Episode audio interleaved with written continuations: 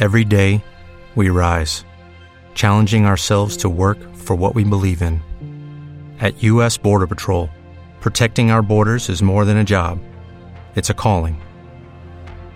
Agents answer the call, working together to keep our country and communities safe. If you are ready for a new mission, join U.S. Border Patrol and go beyond.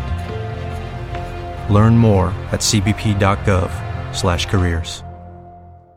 Dale más potencia a tu primavera con The Home Depot. Obtén una potencia similar a la de la gasolina para podar, recortar y soplar con el sistema OnePlus de 18 voltios de Ryobi desde solo 89 dólares. Potencia para podar un tercio de un acre con una carga. Potencia para recortar el césped que dura hasta dos horas. Y fuerza de soplado de 110 millas por hora. Todo con una batería intercambiable. Llévate el sistema inalámbrico OnePlus de 18 voltios de Ryobi. Solo en The Home Depot. Haces más. Logras más.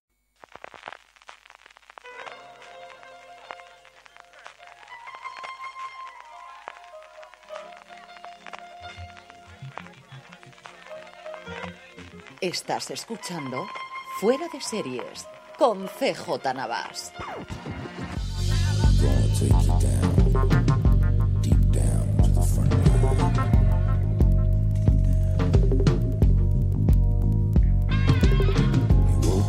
Bienvenidos una semana más a Streaming, el programa de Fuera de Series, donde cada semana repasamos las novedades y estrenos más importantes de las diferentes plataformas de streaming y canales de pago en este arranque de la semana de Black Friday. Por cierto, ya sabéis, amazon.fueradeseries.com para vuestras compras, aquellas que hagáis, eh, a vosotros os costará lo mismo y nosotros nos ayudaréis comprando desde amazon.fueradeseries.com. Ahora sí, don Francis Arrabal, ¿cómo estamos? Pues muy bien, CJ, ¿y tú qué tal? Bien, porque de Málaga todo se ve mejor, ¿verdad que sí? Hombre, de Málaga se ve muy bien todo. Hemos estado también por Melilla, CJ, así que nada, de turné, ¿eh? como la piqué por el. Un montón de Pero cosas de la cadena. nos pasa muy bien. Pero además esta semana tenemos como siempre nuestro Power Rankings en el que es la semana que menos entradas y salidas nuevas. Hay mucho movimiento intermedio entre las series en los puestos eh, del 1 al 10 de nuestro Power Rankings, pero muy poquitas series nuevas. Tenemos nuestras preguntas, un porrón de noticias que nos habéis hecho llegar. Muchísimas gracias de, ante- de antemano. Todas las novedades y estrenos de las cadenas, incluidos varios comentarios de series que hemos visto durante esta semana. Pero yo creo que la semana que tenemos más noticias previas de series, de plataformas que aún no han llegado, de series que todavía no tenemos canal en España, o de cosas como en este caso, eh, bueno, noticias nuestras que al final siempre nos quedan las últimas y hemos decidido que vamos a dar la primera y es que tuvimos nuestro, eh, tenemos este próximo viernes 23 nuestro segundo fuera de series live con Arde Madrid en Fundación Telefónica, en el espacio Fundación Telefónica de Madrid. Pues sí, vamos a hablar, CJ, de las parejas creativas, al hilo de Ar de Madrid, que va a ser la serie invitada en este Fora de Series Live. Vamos a contar con la presencia de Paco León y Diana Costa. Estarán presentando, como ya es habitual, Alberto Rey y Marina Such. También estará Álvaro Onieva con nosotros en el evento. Y nada, recomendar a todo el mundo que se pase por espacio.fundaciontelefónica.com. Ahí podrán encontrar eh, este evento, el evento de Fuera de Series Live a cuatro manos y que saquen sus entradas, que son gratuitas, y oye, que vengan a vernos, que nos saluden y echen un ratito con nosotros y con Paco León y Ana Costa. Y aquellos que no estéis en Madrid o que no podáis acudir o por cualquier circunstancia personal no podéis acercarlos, recordad que Fundación Telefónica lo emite en streaming, eh, que lo emite en el mismo sitio donde se pueden solicitar las entradas. La forma más sencilla, Francis, se saben las, las URLs. Yo al final tiro de Google y pongo fuera de serie live Art de Madrid y las cosas salen eh, muy, muy rápidamente. A las 7 de la tarde del viernes, así que conectaros ahí para verlo y sabéis que a posteriori siempre se sube al canal de YouTube de Fundación Telefónica, también lo daremos a conocer nosotros el nuestro, que nos hace mucha ilusión. La verdad es que tenemos muchas ganas de ver qué tal va a salir la cosa en el segundo de lo que esperemos sean muchos eh, fuera de series live allí en el espacio Fundación Telefónica de Madrid. Vamos, como os decíamos, ahora ya con una eh, bueno batería de noticias de series que más o menos podemos intuir que cadena tiene, pero no tiene una cadena confirmada. La primera es otro spin-off y va con este cuatro o tres, mejor dicho, eh, cuatro series en andanza o tres a partir de el nacimiento de Discovery del universo Star Trek a partir del personaje que hemos visto ya en Discovery de Michelle Yeoh. CBS All Access continúa expandiendo el universo de Star Trek en su catálogo y parece estar trabajando Fejona, en un nuevo spin-off de Discovery. En este, como tú ya adelantabas, la protagonista sería Michelle Yeoh, a quien conocimos desde el primer episodio de Star Trek Discovery, porque era la capitana Philippa Georgiou. La información la ha adelantado Hollywood Reporter. Comentan que Geo, quien estuvo en una de las películas, además más taquilleras de este verano, volvería para retomar el personaje de la capitana y mostrarnos sus aventuras en la flota estelar de la sección 31. Por ahora, ninguna de las partes involucradas se ha pronunciado oficialmente sobre este asunto. En cualquier caso, y saliendo de la noticia de Hollywood Reporter, raro es que, no se confirmara en los próximos días o las próximas semanas y ya eh, se sumaría a la serie Star Trek Discovery, que próximamente veremos la segunda temporada. Recordad que aquí en España se puede ver a través de Netflix el spin-off protagonizado por el personaje de Jean-Luc Picard. Luego tenemos la serie de cortos titulada Short Treks y también la serie animada que están preparando, producida por el equipo de Ricky Morty CJ, en total cinco producciones ambientadas en el universo de Star Trek. No me puedo ni imaginar lo contento que debéis estar tú, ni Dani Simón, ni lo, lo liado que debéis de estar cuadrando agenda para, para grabar todos los reviews de todas estas cosas que vais a tener que grabar a partir de ahora. ¿eh? Mucho, muchísimo. Es cierto que combinado con un pequeño cabreo, y es que Short Treks todavía no tiene cadena aquí. No sé si la va a estrenar Netflix cuando se haya emitido todos la semana antes de estrenar la nueva temporada de Discovery, que esa sí está confirmado. De hecho, han vuelto a reconfirmar noticias en Estados Unidos que quien está pagando la factura al final de la serie es Netflix por los derechos internacionales, que lo que pagan es lo que da suficiente para, hacer toda la serie. Y yo sé que quiero, bueno, yo de todas esas que has comentado, mira que tengo ganas de ver lo que haría Michelle yo, te voy a contar yo lo de Picar, de volver a verlo eh, de nuevo, pero Lower Decks, que es la serie de animación que comentabas tú, es quizás la que más me apetece. Está basada en, en, un episodio de la séptima temporada de Star Trek La Nueva Generación, que es uno de mis episodios favoritos, en el que muestran qué ocurre con el resto de la gente que puebla, eh, en ese caso, eh, la Enterprise, qué ocurre con toda esa gente que está en el segundo el tercer plano. Y yo creo que es una historia que no se ha contado, a excepción de ese episodio, nunca en el universo de Star Trek, que ocurre más allá de los Ores o más allá de la gente que está habitualmente en el puente, y le tengo muchas ganas. Otra noticia que ha saltado, eh, una adaptación de Hulu, que sabemos que Disney tiene eh, intención, lo confirmó el propio Bob Iger en su última eh, conferencia, de llevar internacionalmente, pero por ahora, pues fuera de Estados Unidos, la contratación es alegal, dejémoslo en ese lado el, del servicio. Y bueno, pues esto es lo que tiene que tener el nombre, ¿no? Al final han de, oye, ¿no tendrá otra cosa por ahí Martin, George R. Martin para adaptar? Pues parece que sí, y no una, sino dos series alrededor del mundo de Wild Cards de George R. R. Martin adaptar a Hulu. Sí, yo creo que George R. R. Martin cada vez que, lo llaman es, que si tengo eh, o que si quiero. a ver, ¿qué, necesitáis? El caso es que Hulu está desarrollando ya dos series basadas en la colección Wild Cards, que está editada por George R. R. Martin y Melinda Snodgrass. Eh, esta información la adelantaba Variety. Los libros forman parte de una antología de historias de ciencia ficción ambientadas en un universo compartido, Wildcards explora lo que ocurre en una realidad alternativa después de la Segunda Guerra Mundial, cuando un virus alienígena es liberado en Manhattan, causando la muerte del 90% de la población. Aquellos que sobreviven al ataque ven cómo su ADN es modificado por el virus, dando como resultado pequeñas deformidades que se conocerán a partir de ese momento como Jokers, o desarrollando habilidades sobrehumanas que se van a denominar a partir de ese momento como haces. Este virus conocido como Wildcard ha pasado de generación en generación sin que se detecte y se activa después de un hecho traumático, punto en el cual el portador puede morir, mutar o adquirir habilidades sobrenaturales. Después de décadas de vivir señalados, oprimidos o admirados, las víctimas del virus van a querer definir su propio futuro. Vaya, CJ, como una especie de X-Men, ¿no? Pero con, ambientado después de la Segunda Guerra Mundial y editado por George R. R. Martin, que además recordemos que tiene la adaptación de una obra corta suya, Night Flyers, eh, pendiente de estrenar en Sci-Fi. También está trabajando en el spin-off de Juego de Tronos, ese de La Larga Noche que veremos próximamente y ahora también tendría esto en Hulu, esto de Wildcat. Desde luego, el hombre no lo van a dejar terminar eh, los libros de saga de canción de Fuego, FJ para el gusto de los fans. Y luego hablaremos un poquito de, de, del Juego de Tronos y hablaremos de la precuela que también tiene ahí eh, haciendo. Por cierto, estábamos hablando del mundo de Disney, eh, confirmación, la semana pasada confirmamos el, tema de, la incorporación de Diego Luna a esa otra nueva serie de, del universo de la Guerra de las Galaxias y interpretando o retomando el personaje que interpretó en su momento en Rock One. Y yo creo que bueno, pues otra cosa sorprendente, precisamente ahora, eh, eh esta semana que se ha estrenado eh, eh, Narcos México, con el, de alguna forma ese traspaso simbólico de uno al otro, Pedro Pascal, que se hizo, desde luego, totalmente conocido a través de las primeras temporadas de Narcos, que va a ser el mandaloriano. Sí, la máquina de Disney Plus sigue en pleno funcionamiento y los primeros esfuerzos de su producción original siguen enfocados en el universo de Star Wars. El último fichaje apunta a ser el de Pedro Pascal, como tú ya apuntabas, lo vimos en Juego de Tronos, la famosa víbora roja, lo vimos en Narcos y ahora parece que va a ser el protagonista de The Mandalorian, este mandaloriano que está preparando Disney para su servicio conocido como Disney Plus. The Mandalorian, recordemos que se sitúa dentro de la saga entre las películas del episodio 6 y el del episodio 7, justo después de la caída del Imperio y antes del nacimiento de la Primera Orden.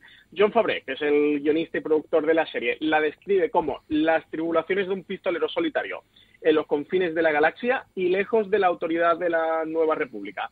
La serie sabemos ya que va a contar con diferentes directores para encargarse de los 10 episodios que están confirmados de la temporada, entre los que destacan Taika Waititi, el director de Thor Ragnarok, y de esa pequeña gran maravilla de lo que hacemos en las sombras, y Deborah Chow, directora de series como Jessica Jones o Mr. Robot. Disney Plus, más allá de este de Mandalorian, está trabajando en otros proyectos centrados en el universo de Star Wars. Uno de ellos será la precuela de Rogue One, que ya comentamos en el streaming de la semana pasada, pero por si alguien se lo perdió, eh, que han confirmado a Diego Luna, protagonista de la película, que también será el protagonista de la serie, retomando su personaje. Lo único que de momento sí parece tener medio confirmación, CJ, es que esperamos que estas series puedan verse en otoño de 2019 con el lanzamiento de la plataforma, aunque de momento las fechas tampoco están confirmadas. Ahora, eso sí, notición tener a Pedro Pascal como el mandaloriano, ¿eh? Sí, señor. Y por último, una cosa que queremos empezar a hacer también en streaming es, bueno, pues de vez en cuando algunos de los artículos chulos que sacamos durante la semana en fuera de series.com, comentarlo aquí como noticias. Y para inaugurar eso tenemos una pasada de artículo que ha hecho Valentina Morillo recopilando eh, las mejores eh, confesiones y comentarios que ha hecho Sam Ismail en en unas Me perdóname, en un ama que ha hecho para Reddit, en el que contestó muchísimas eh, preguntas de los fans, a cuenta evidentemente del del estreno de Homecoming, pero también sobre el proceso creativo, sobre Mr. Robot, sobre un montón de cosas. Las 10 más interesantes las ha destacado Valentina y las ha resumido en un artículo maravilloso que podéis disfrutar en foradeseries.com, Francis. Sí, el artículo es una auténtica pasada. De verdad, oyentes de streaming, pasaros por foradeseries.com y leer este artículo de 10 cosas que Sam Smail ha confesado a los fans de Reddit. Recordad que, que Sam Smail fue, fue el creador de Mr. Robot, o es el creador de Mr. Robot, que la serie todavía no ha acabado, que también ha sido el responsable de la dirección de Homecoming, que está preparando eh, esa miniserie basada en la película de Metrópolis, que no sabíamos si iba para adelante, si no.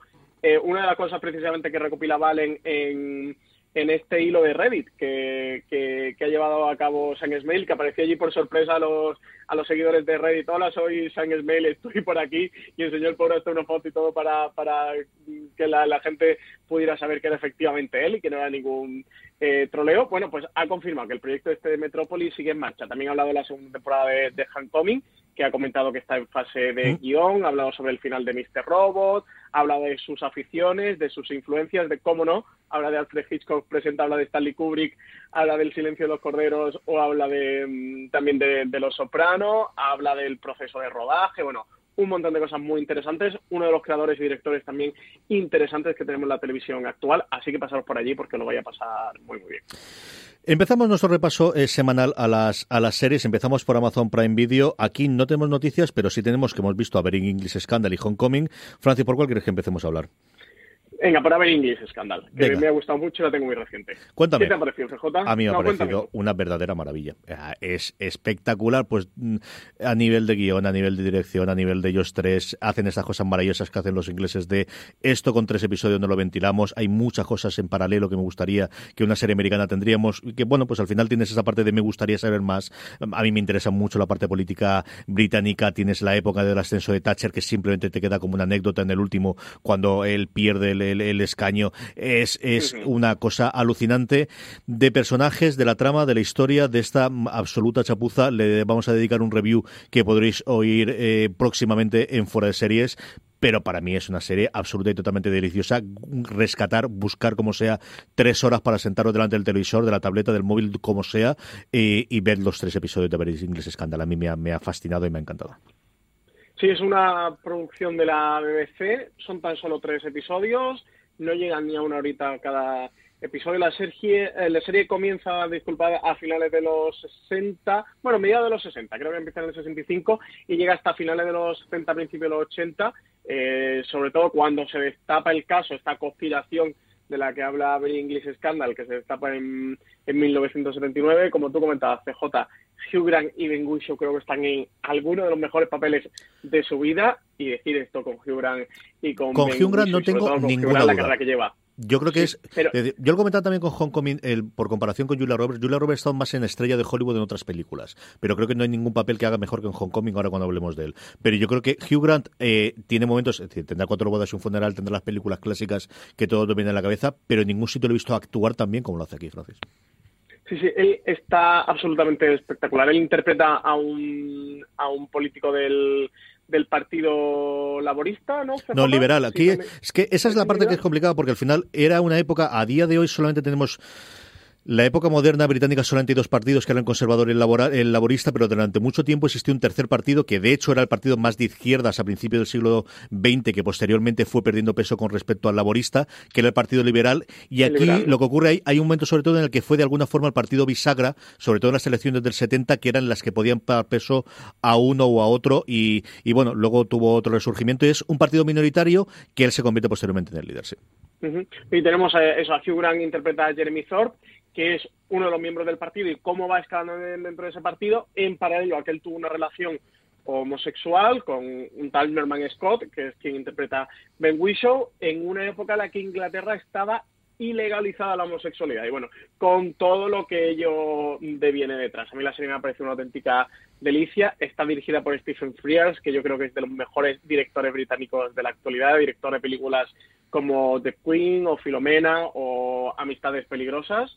Eh, o Florence Foster Jenkins, que creo que fue la última película, no, La Reina de Victoria Abdul, es la última película que él estrenó en cines antes de esta en inglés Scandal y está guionizada por Russell T. Davis, bueno, pues que últimamente estuvo en Doctor Who, que es lo más famoso que ha hecho la, la última época, pero también estuvo detrás de series como Torchwood o del fenómeno este de Tofu, Cucumber y Banana, también fue, fue el creador. Así que creo que es de estas, nosotros a veces hablamos de de series británicas y de, de esas pequeñas joyas que son imprescindibles y que todo seriefilo tiene que ver. Y creo que si a una le podemos poner el título en este 2018, por encima incluso de Bodyguard, Sí. sería Haber English Scandal. ¿eh? O sea, mm, hoy antes de streaming tenéis que verla. Son tres episodios, la tenéis en Amazon Prime, o lo veis, eh, no llega a tres horitas en una maratón. Y además, los tres episodios del tirón se ven fantásticamente. De verdad, acercar a ellos, porque son dos grandes interpretaciones, un gran guion, una gran dirección.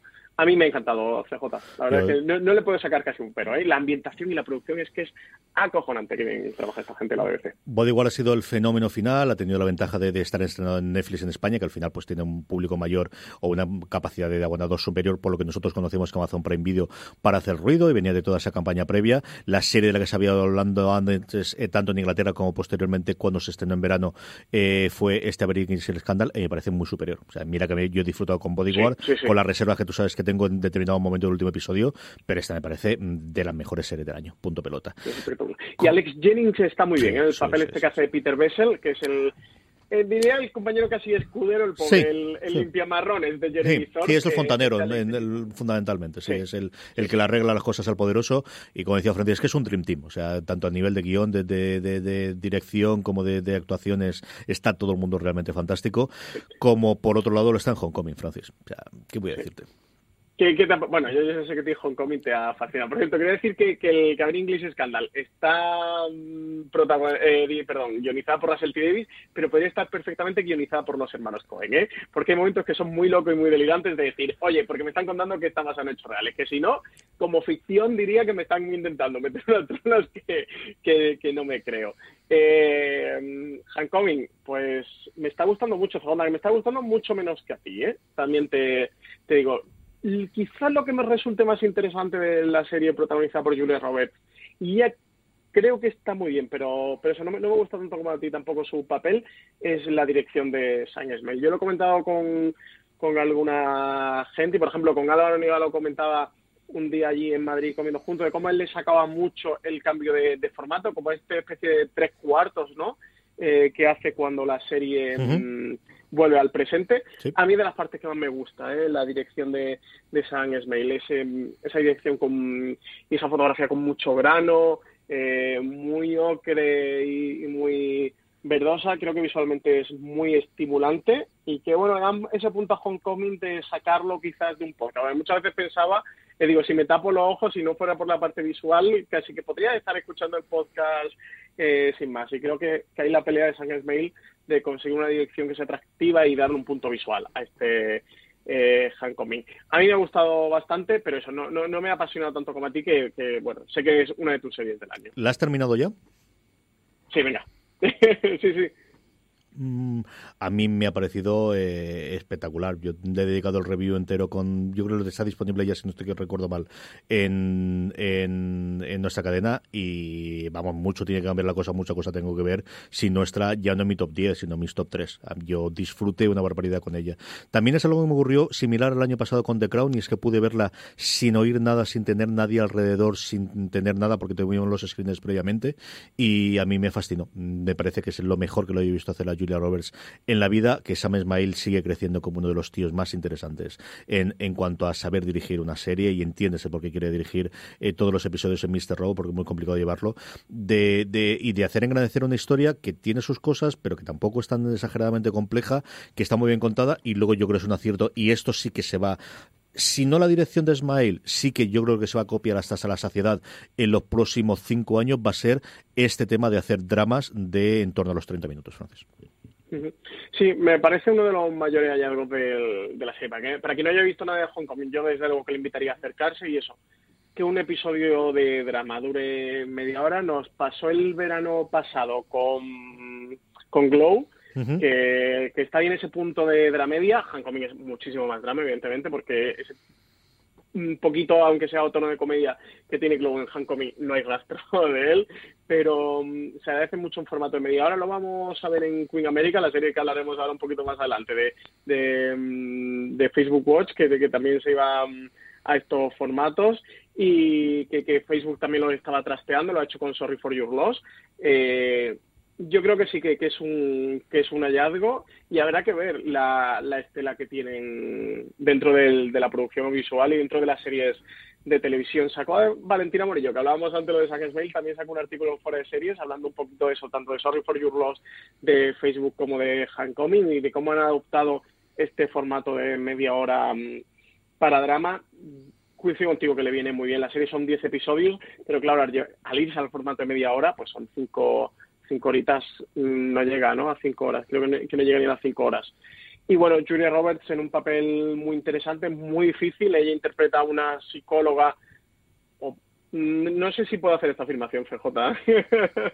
tira para adelante. Tú eres de para adelante, nadie te ha dicho que no. Digamos que es una psicóloga. Digamos que es una psicóloga. De un centro militar de recepción eh, de, de, de, militares que vienen de la guerra. Sabemos y al poquito de ver algo de la serie que están haciendo algo con ellos, que no parece del todo claro lo que está ocurriendo en ese centro militar y con esas terapias que están llevando a cabo con, con esos soldados que vuelven de la guerra. Y en paralelo vamos viendo la vida de esta doctora que interpreta Julia Roberts, de esta Heidi Berman, en, en, la actualidad y a raíz de una investigación que está llevando un agente del, del gobierno para saber qué ocurrió realmente en aquel centro militar y del que parece que Hedy Berman no recuerda nada, sorprendentemente. Y bueno, eso es adaptación de un podcast, es un thriller puro y duro, con sus conspiraciones evidentemente detrás y sí, yo creo que es una de las series que, hay que ver. Yo no sé si va a entrar en mi top 10 FJ, pero yo creo que sí que es una de las series que hay que ver. Pero porque no tienes corazón y la gente lo sabe, no te preocupes, eso ya está acostumbrado.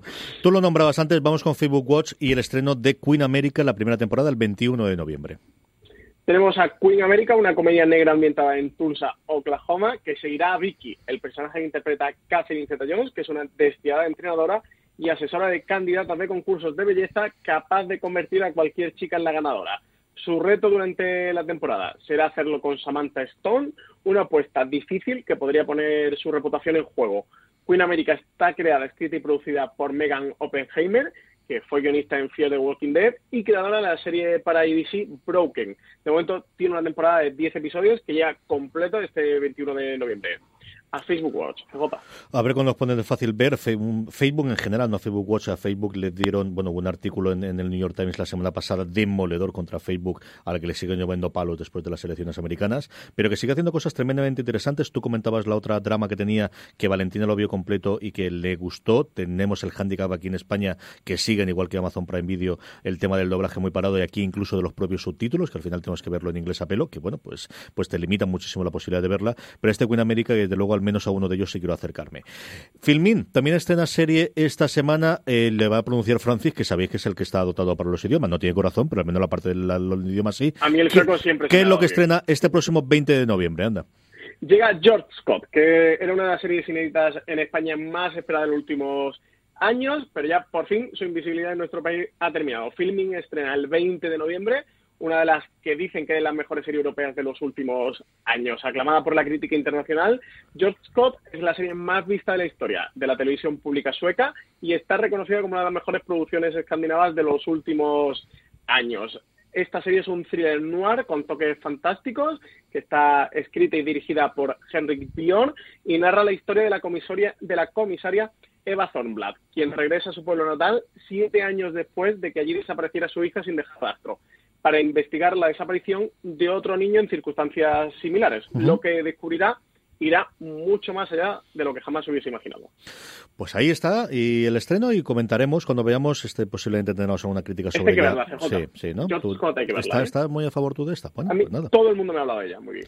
Así que... Vamos con HBO España, lo primero el estreno y luego la noticia. Estrenan la primera temporada de La Amiga de Estupenda el 19 de noviembre. Las críticas americanas que yo he leído hasta ahora del que fue un fenómeno literario hace un par de años en Estados Unidos son entre muy buenas y extraordinarias. La Amiga Estupenda, como os digo, llega a España el 19 de noviembre. La serie adapta el primer libro de la popular tetralogía de Elena Ferrante, Dos Amigas. Está producida por Team Vision, Ray Fiction y HBO. Dirigida por Saverio Constanzo y protagonizada por Elisa del Genio y Ludovica Nasti. En el papel de las niñas Elena y Lila y Margarita Matsuko y Gayana Girache, que la interpretarán en su edad adolescente. La historia gira alrededor de cuando su mejor amiga acaba de desaparecer sin dejar rastro. Eh, dicen que Elena Greco, ahora una mujer de edad avanzada, retirada en una casa llena de libros, abre su ordenador y comienza a escribir la historia de su amistad. Conoció a Rafaela Cherulo, a quien siempre ha llamado Lila, en el primer año de la escuela de primaria en 1950. Ambientada en el peligroso y fascinante Nápoles, la historia abarca más de 60 años de sus vidas, mientras Elena trata de desvelar el misterio de su amiga estupenda. Lila, su mejor amiga, pero de alguna forma también su peor enemiga. Mucha curiosidad tengo por ver esta serie, como os digo, las críticas han sido estupendas de algo que fue, yo no sé aquí en España no llegó, pero desde luego un fenómeno de verdad literario en Estados Unidos hace tres o cuatro años, las novelas de Elena Ferrante en su momento, a ver también del empujón de venta aquí en España y evidentemente la noticia, o al menos parte de la noticia, porque tenemos el mes, pues nos falta el día, y ahora juguetearemos con ello, haremos apuesta Francis y yo. Juego de Tronos con un tráiler de spoiler absoluto y total de un minuto y diez que han estrenado. Eh, no nos han puesto el cubo de hielo para, para desgracia de Francis, que esperaba poder estar ahí una hora delante del ordenador a que se derritiese el cubo. Yo sé que estabas tú con el hielo, pero nos llegan a abrir, Francis. Sí, finalmente nos llegan a abril. CJ, tú y yo habíamos especulado bastante en streaming sobre la fecha, los dos apuntamos que seguramente los meses fueran de abril y mayo, más abril, por, por aquello de que llegara la nominación de los semi del 2019, pues nada, se han cumplido los pronósticos. Por ahora no tenemos día concreto, sabemos que la serie se va a estrenar en abril de 2019 y no mucho más de momento. Casi que la noticia es que llegará en abril de 2019 y eso que se confirmaban nuestras sospechas. CJ, una auténtica pena que hayan desaprovechado esto del soplete y el cubito de hielo que tanto nos no gustó hace un par de años. Y aquí es donde tenemos que juguetear durante un par de minutos. Vamos a ver. Salvo que decidan romper HB eh, una tradición de más de 20 años de los estrenos los domingos y por lo tanto el estreno aquí en España la madrugada del domingo al lunes, el estreno posterior los lunes, eh, tanto en HBO como Star Plus, que sabéis que comparten todavía los derechos, eso nos da cuatro días en abril, que es el 7 de abril, el 14 de abril, el 21 en plena Semana Santa, ese es el domingo, el anterior es el domingo de Ramos 14, el 21 es el domingo de Semana Santa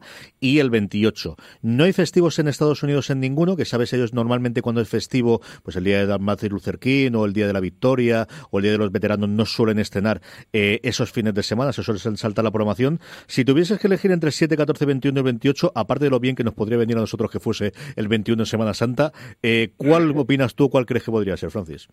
A ver, va a ir después de True Detective, y de la segunda, la tercera de True Detective y la segunda de Big Little Lies. Eso lo tenemos Qué más sencillo, Francis. 7, 14, 21, 28. No te enrolles. Así tú, tú a pelo, tú sin, sin nada. Eh, a ver, eh, son seis episodios, tienen que emitir tres para que entren en los semi, ¿no? La mitad de la temporada. Eso Las nominaciones de los semi cierran por mayo, ya casi a finales. Así que cualquiera nos podría valer.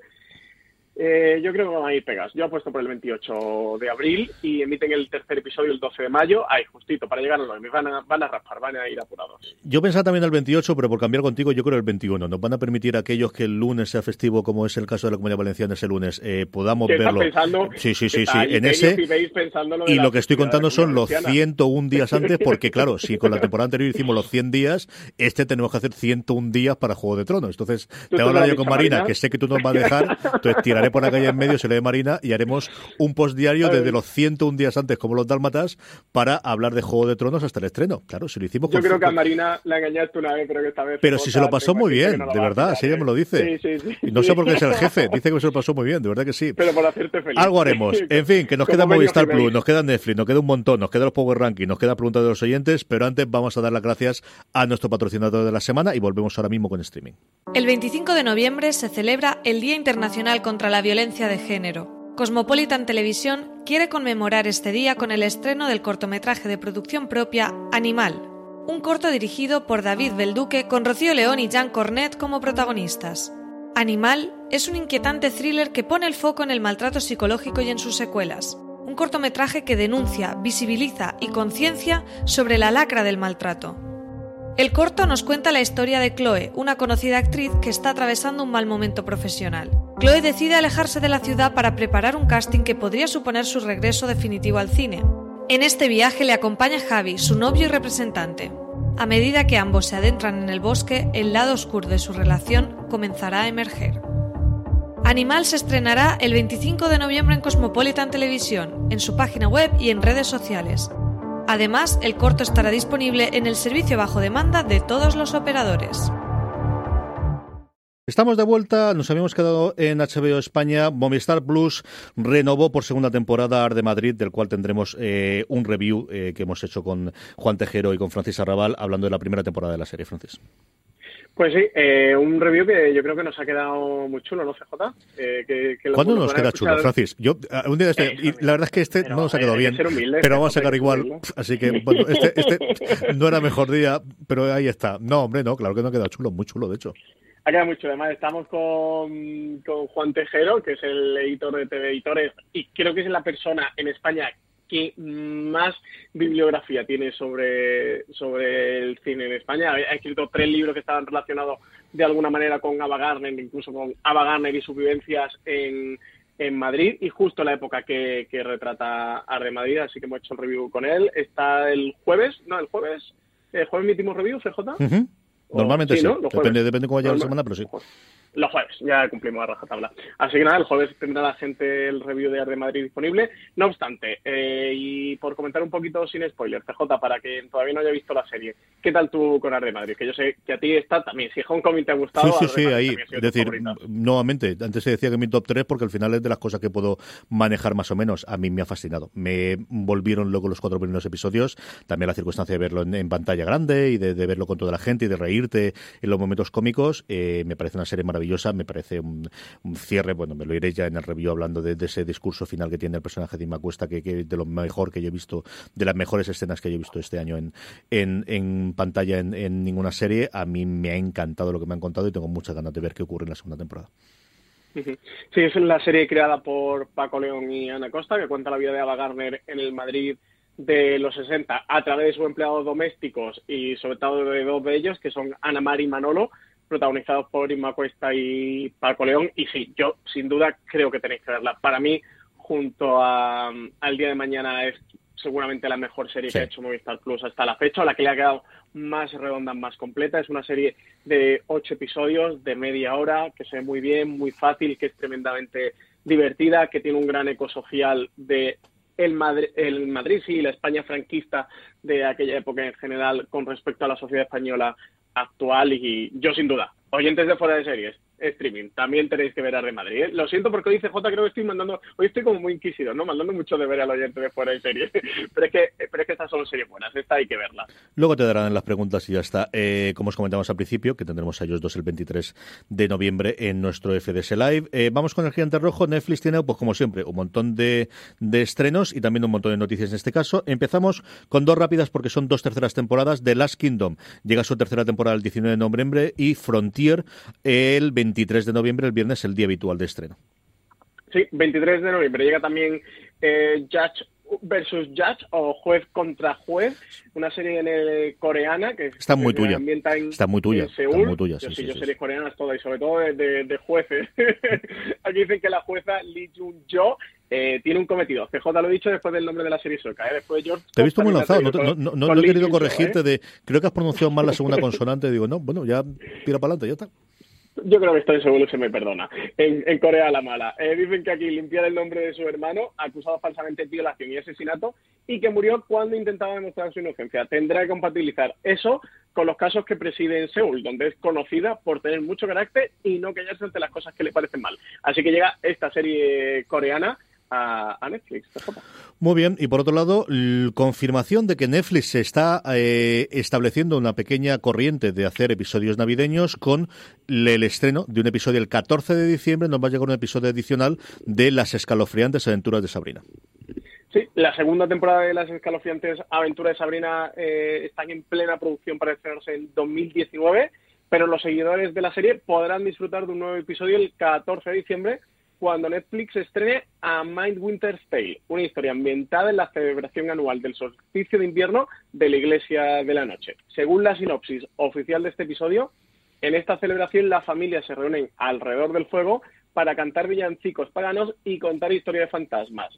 Y nunca sabes lo que podrá bajar por la chimenea, comentan. En este episodio la serie de Sabrina eh, formará parte de una selección especial de series y películas en Netflix que están preparando especialmente para estas fechas.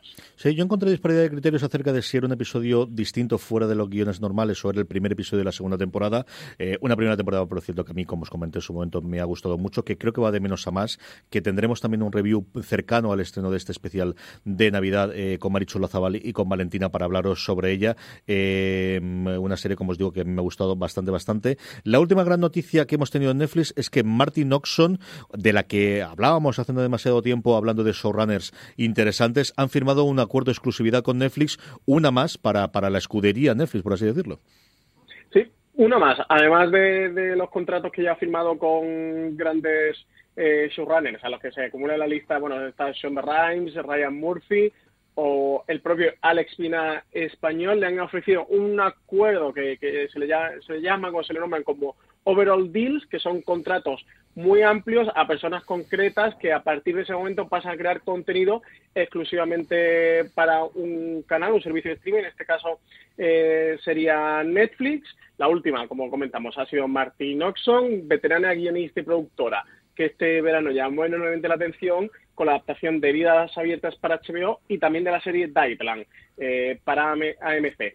Noxon eh, se suma a una lista, como ya hemos comentado, donde también figuran eh, los Obamas o creadores de series infantiles y bueno, una, una creadora que también lleva un gran bagaje dentro del mundo de las series de televisión, ha estado detrás de Buffy Cazavampiros, cuya sexta temporada estuvo supervisando ella, ha pasado por series como Mad Men, de la que salió además con una relación no demasiado buena con su creador, con, con Matthew Weiner, o también estuvo junto a Sarah Gertrude Shapiro eh, para poner Unreal en pie. Así que una nueva creadora que se suma a esta lista de Netflix ya casi a la caza del showrunner, ¿no? CJ que se encuentra en Netflix cogiendo talento, cogiendo creadores para sus filas. Y además todo todoterreno, porque comentabas tú cuando repasabas su currículum, es alguien que ha hecho prácticamente de todo, desde las cosas eh, dentro del mundo del drama, eso sí es cierto, pero desde las cosas, bueno, pues tan tan dramáticas como Servidas Abiertas a cosas tan divertidas y tan entretenidas como desde luego es Buffy o es Unreal, ¿no? Que es ese ejemplo raro eh, que es luego se va perdiendo, pero una primera temporada sencillamente espectacular. A mí me, me, me, fascina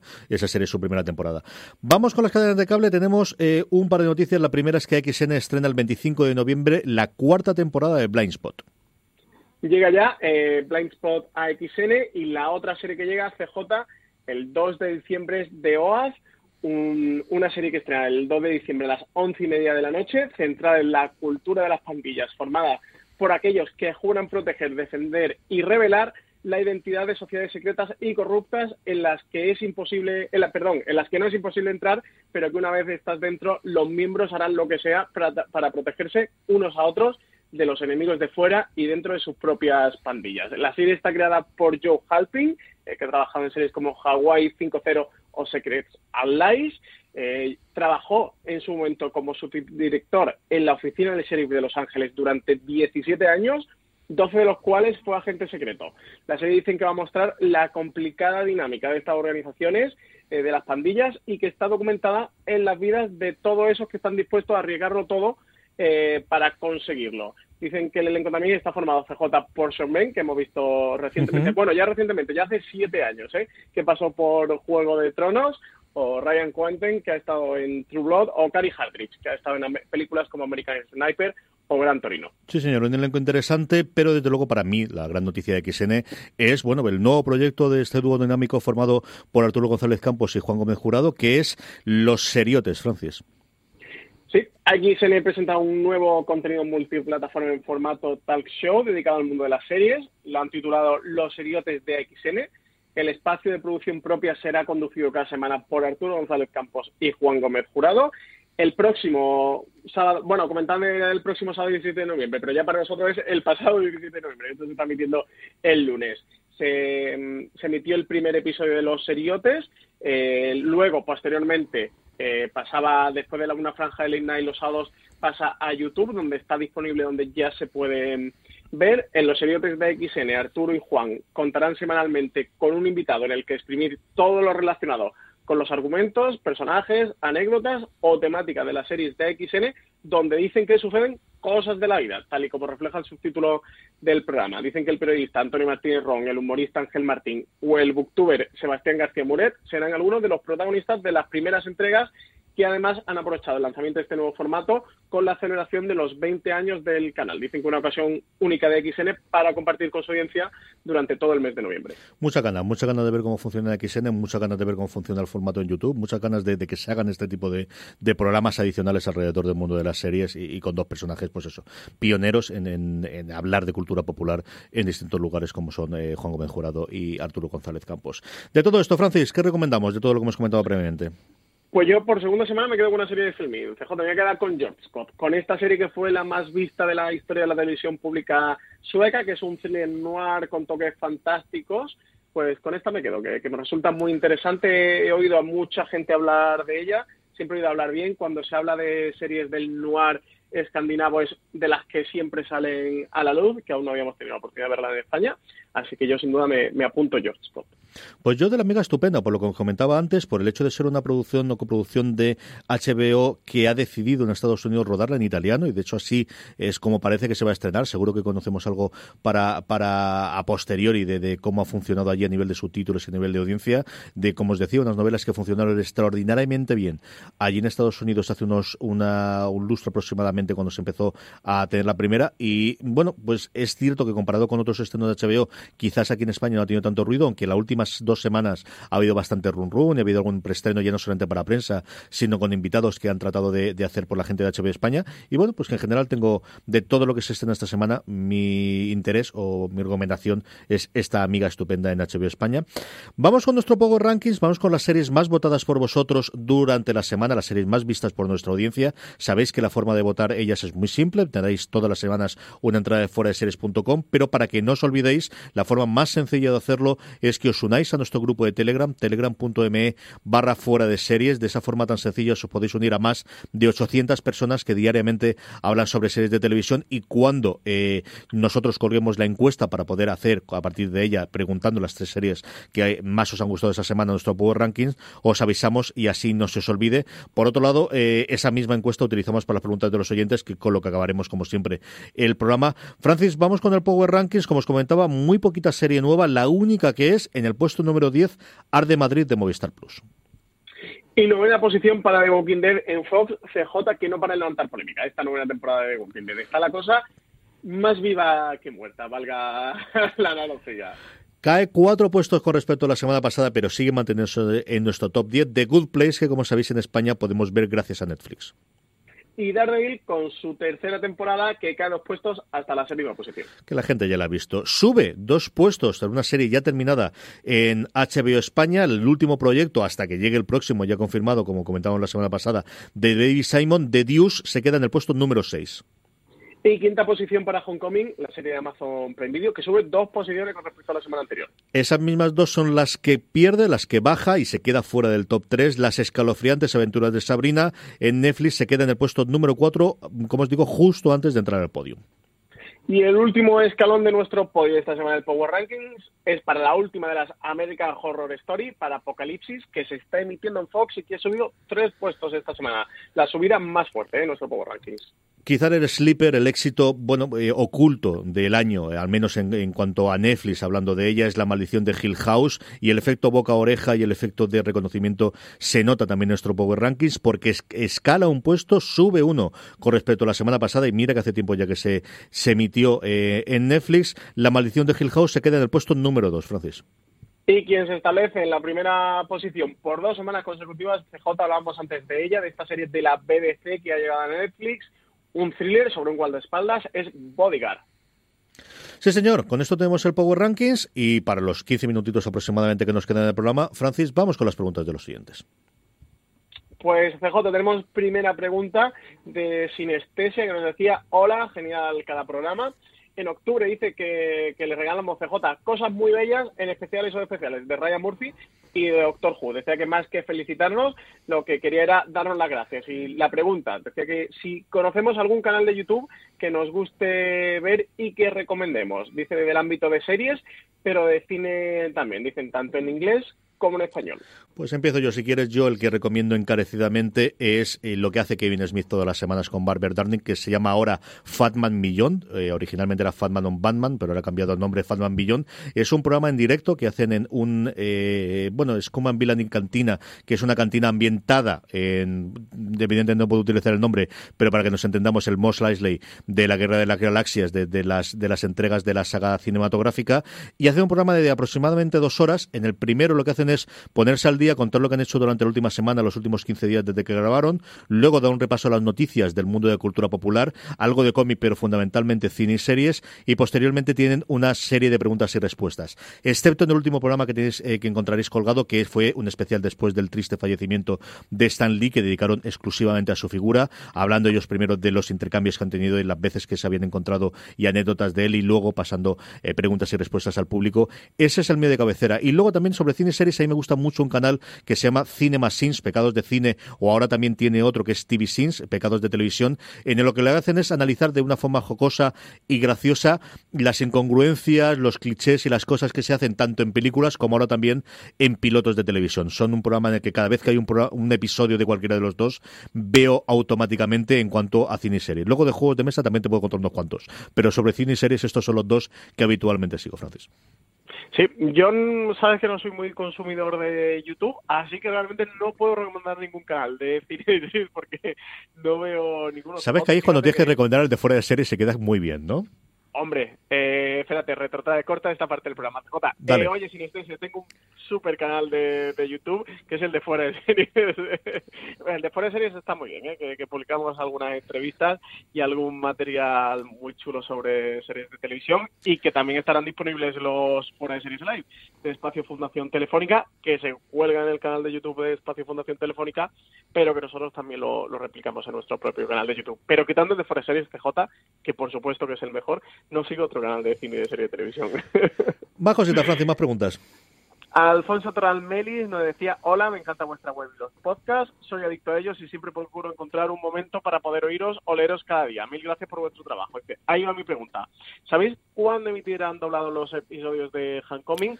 Pues Alfonso, he preguntado a, a la gente de prensa de Amazon Prime Video en España y me han dicho que los van a doblar pero que de momento no sabían cuándo, que cuando tuvieran fecha me avisaban para que lo pudiéramos decir en streaming. Así que te pospongo la pregunta y en cuanto tenga respuesta de Amazon os lo, os, lo diré. Eh, cuando no me a dar una respuesta, imagino que queda un plazo de un mes o superior, que no es para la semana que viene o dos semanas, pero en cualquier caso, no tenemos fecha ninguna, CJ. No tiene pinta, no, no, no tiene pinta que vaya a ser la semana que viene, no. Gracias, Alfonso, por leernos y por escucharnos y, te informaremos cuando sepamos alguna cosa de estas. La siguiente pregunta viene de parte de Iván Trail, que nos dice muy buenas. Me gustaría saber si tenéis alguna idea de en qué estado se encuentra la serie sobre la trilogía de Escipión de Santiago Posteguillo, que tenía entendido que los derechos lo tenía Media Pro, pero hace varios años que no, sé nada, que no sabe nada nuevo. Eh, nos daba las gracias. Francis, tú has preguntado un poquito, has investigado sobre qué ocurre con esa trilogía, ¿no? Sí, he hecho un poquito de investigación porque me ha parecido muy interesante esta esta serie que nos comentaba Iván Trell, yo no había escuchado nada de ella, la tenía absolutamente fuera del radar. CJ, ¿tú sabías algo de esto o también lo tenías fuera del radar? Yo creo recordar, por la parte de Estipión, porque al final siempre me tiro el Estipión del africano y yo creo el nombre, yo creo recordar que en su momento tuvimos la noticia en fuera de series, recuerdo, eh, pero igual es, eh, lo tengo en la cabeza por cualquier otra razón o, o, simplemente estoy equivocado. A mí yo juraría que cuando se dieron los derechos sí que, que dimos la noticia en su momento. Pues yo lo tenía absolutamente fuera del radar. Sí que estaba investigando un poco. En julio de 2014 se hizo oficial que MediaPro se había hecho con los derechos de la, de la trilogía de las novelas de Santiago Posteguillo eh, de, de Africanus, que son esta, esta trilogía sobre Julio Cornelio Escipión, apodado el africano. Eh, luego, en 2016 o hasta 2016 no supimos nada más, el que Santiago Posteguillo concedió una entrevista a 20 minutos en la que él decía que estaba un poquito decepcionado por cómo estaban tratando esta adaptación a, televisión de, su trilogía de novelas. Decía que había una invasión total de, falta de, comunicación, que, no existía entre él y los responsables de llevar a la pequeña pantalla sus novelas. Él además comentaba que se estaban añadiendo personajes que no habían tenido cabida en sus libros y que tenía que la adaptación televisiva no cumpliera las expectativas de sus fieles lectores. Él decía que como que no había sacado ninguna experiencia positiva de, esta experiencia, más allá de haber aprendido que a partir de ese momento él mismo tendría que encargarse de supervisar los guiones de, próximas adaptaciones que le ofrecieran de su novela. Por aquella época el autor eh, estuvo proponiendo Sagunto como lugar de rodaje de la serie y lo hizo público. Él decía que era un, que él consideraba que era el, el emplazamiento eh, perfecto para llevar a cabo el rodaje y, y también llegó a comentar en alguna otra entrevista que el proyecto estaba pendiente de conseguir la financiación suficiente eh, para rodar. Esto es todo lo que sabemos. CJ desde 2016 no hay noticia alguna. Mm, intentará averiguar algo dentro de Media Pro, aunque tiene pinta que mucho, mucho del proyecto creo que no nos van a contar por lo que, por lo que parece ser o por cómo está la cosa. En cualquier caso parece que con el autor ha habido algunas disidencias y que, que, no, que no se llegó nunca, ¿no? Encontrar la financiación para este proyecto. No sé actualmente a finales de 2018 cómo andará el proyecto desde que en 2014, en julio de 2014, eh, se adquiriesen los derechos. Aquí, sobre un par de cositas sobre lo que comentabas tú, que yo desconocía por completo y no tengo el placer ni de conocer las novelas, ni conocer a don Santiago Posteguillo, ni absolutamente nada, pero sobre lo que has comentado tú. Primero, eh, es muy frecuente que se, bueno, se, compren derechos para libros, se empiece a desarrollar y no llegan a algún lado. O sea, eso no es la primera, ni la segunda, ni la última vez que ocurre. Ocurre en Hollywood todos los santos días y también ocurre en España. La segunda, hombre, también eh, yo creo que ahí peca un poquito de, de, de, pues eso, de bisoñez, si quieres verlo por esa parte, o de, o de primo por el otro lado. ¿no? Dentro del mundo eso es como funciona. Tú vendes los derechos de tu obra y a partir de ahí tú mm, habrá lugares en los que querrá tu input por la razón que sea, pero al final no tienes por qué tenerlo. Algo muy parecido a lo que comentabas tú, lo tenía la gente, lo he oído yo los guionistas, o más que los guionistas, al, al, a los responsables de Gimlet Media, que al final es la gente que está detrás de Homecoming o la que la cadena de podcast que emitió en su momento Homecoming. Y ellos tuvieron una experiencia terrorífica con esa absoluta y, y mm, bueno, demencial serie llamada Alex Inc., que yo no al final vi nada, tres minutos para ver eh, lo que había, que era la adaptación de un podcast, eh, el primero original de Gimble, que se llama Startup, que contaba la experiencia de Alex Bloomberg, el creador de la, de la cadena, eh, montando su propia cadena, montando Gilden Media. Lo que hacía era relatar un poquito el cómo se iba, porque su idea desde el principio es esto lo quiero a lo grande, y entonces me voy a ir a California a pedir dinero de Venture Capital para montar mi Gimlet Media o para montar mi empresa. Eso se adaptó a toda una serie que fue, bueno, pues demencial desde el principio, murió rápidamente y él contaba en, en la, la, serie de Crackle con Martin Freeman, No, no, no, no, esta es una serie que se estrenó en NBC o en ABC que duró como cuatro episodios. Y él dice, lo que quedamos aquí en medio es jamás volvemos a vender los derechos si nosotros no tenemos el control creativo. Y dice, y la suerte que tuvimos es que lo siguiente fue Homecoming, en el que todo fue eh, un vuelo. Eh, recomiendo, en el propio Startup hay cuatro episodios que también están en el canal de Homecoming, en el, en el propio canal del podcast, contando toda esta experiencia eh, de, de, de, cómo llegaron a adaptarlo. ¿no? Eh, esta es una serie que protagonizaba el, el protagonista de Scraps, que pasó sin pena y gloria, la estrenó uh -huh. a última hora. Yo creo que no llegaron ni a emitir, y miran los tiempos que corre que todo el mundo emite todo, como dos o tres episodios. Y esa es la realidad. Es decir, tú vendes tu obra a cambio de dinero, que esto es lo que nunca cuenta nada. Es decir, pero vamos, el dinero lo cobraste, ¿no? que tengamos claro, la pasta llegó en sí, tu banco e hiciste con ella lo que quisiste hacer, ¿no? Eso lo tengamos claro todos. Y, y, a partir de ahí, bueno, pues, pues esto es lo que ocurre cuando uno vende eh, los derechos de adaptación. Yo esto de que se mete, yo diría a Sagunto, claro, si yo fuese localizador de esteroide, entonces el señor este sabe los requerimientos para rodar cualquier cosa y entonces claro, decide dónde vas a rodar. Claro, claro, esto es un poquito complicado, ¿no? Yo comprendo que es tu niño y que es tu hijo la novela y quieres que la roden bien, pero igual hay otra gente que sabe mejor qué necesidades técnicas tienes para rodar en un sitio o en otro o los eh, o las ventajas fiscales o lo que ocurra, ¿no? En fin, eh, todas estas cosas, ¿no? Que al final siempre damos mucho peso a los autores para estas cosas, pero hay otra más. Yo creo que da tiempo a una o dos preguntas más, Francis. Eh, CJ, muy interesante que nos hacía Jack Bauer. Hombre, siempre, Jack Bauer siempre, sí, Jack Bauer, claro, pues, claro, esto ¿Quién somos nosotros para no contestar a Jack Bauer? Que además el pobre tendrá 24 horas para resolver el asunto.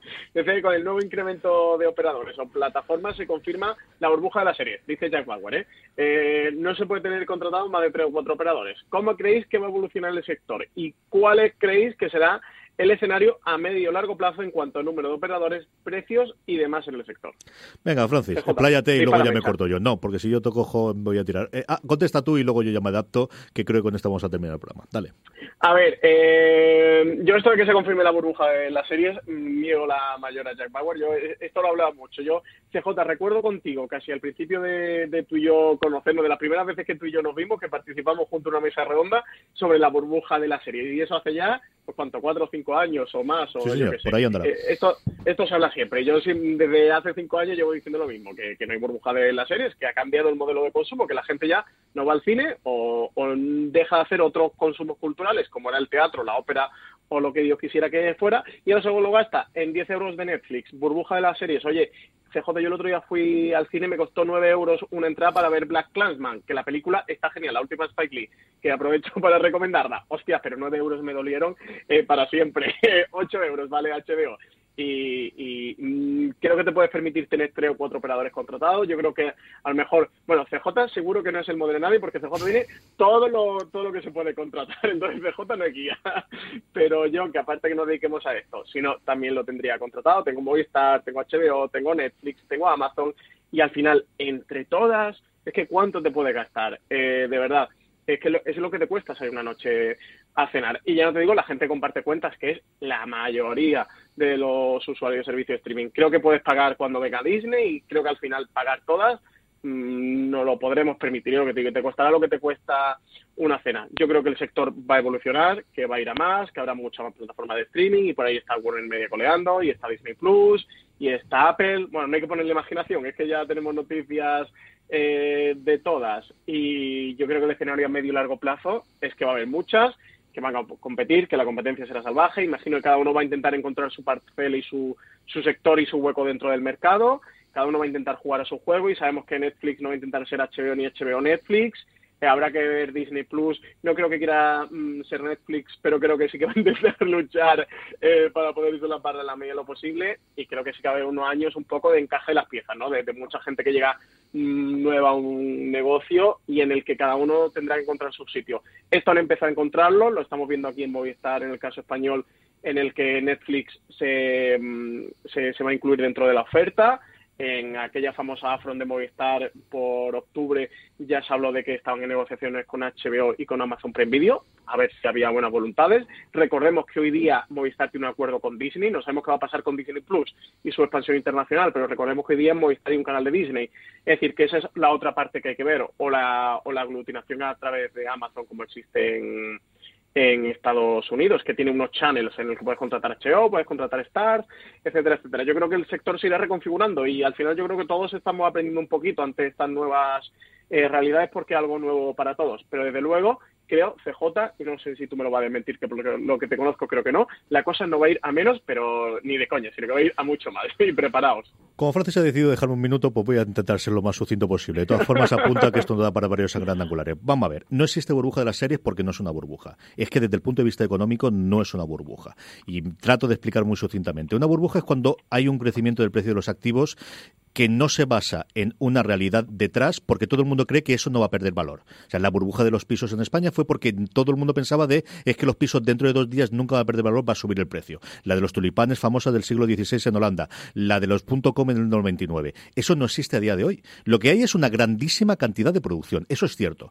Que hayamos decidido tirar por la calle en medio y decir ah, eso es la burbuja de las series porque suena bien, porque todos venimos de la burbuja del ladrillo y lo tenemos en la imagen de es que hay mucho, vale. Pero económicamente no es una burbuja. Puede que haya un exceso, no lo sé. Eso lo sabremos en un momento dado. Se empiezan a cerrar plataformas o cierran eh, canales. Yo creo que a corto plazo, y con esto termino, lo que va a haber es Netflix por un lado y luego algunas cosas más. Yo creo que en media la gente se empezará a estandarizar cuánto hay contratados, será dependerá si tenemos crisis o no tenemos crisis lo que pueda tener. Yo creo que lo que se está estandarizando a corto plazo es la gente suscribe Netflix y luego alguna cosa más y yo creo que la pelea está en en alguna más, la gente está intentando que no sea un canal, sino que sea una plataforma. El que tú tengas un sitio donde puedas tener suscripciones adicionales, eso es por donde van los tiros de Movistar Plus a día de hoy, incorporando incluso la propia Netflix, es por donde parece que van los, los tiros de Disney que tiene esos cinco canales, como comentábamos la semana pasada, eso es por donde tiene la pinta de que va a ser Apple, y eso es lo que yo creo que se está girando, ¿no? De que al final el único canal de streaming propio, propio, propio como tal va a ser Netflix, y el resto van a ser plataformas que van a tener, van a intentar poder acumular la mayor cantidad de los canales. Y con esto, Francis, eh, me ha quedado muy académico y estas cosas, pero eh, sí, vamos, vamos a pasar a despedirnos. No, Francis Arrabal, la próxima semana más, apunta lo de la burbuja de las series, apunta de las plataformas que hablaremos con ellos. Se me ha ido Francis a última hora. Nada, Francis, un abrazo muy fuerte, disfruta de Málaga. A todos vosotros, mucho más contenido en foradeseries.com y recordar que el 23 tenemos el FDS Live Fundación Telefónica, que os esperamos allí. Y como siempre os digo, recordad, tened muchísimo cuidado y fuera.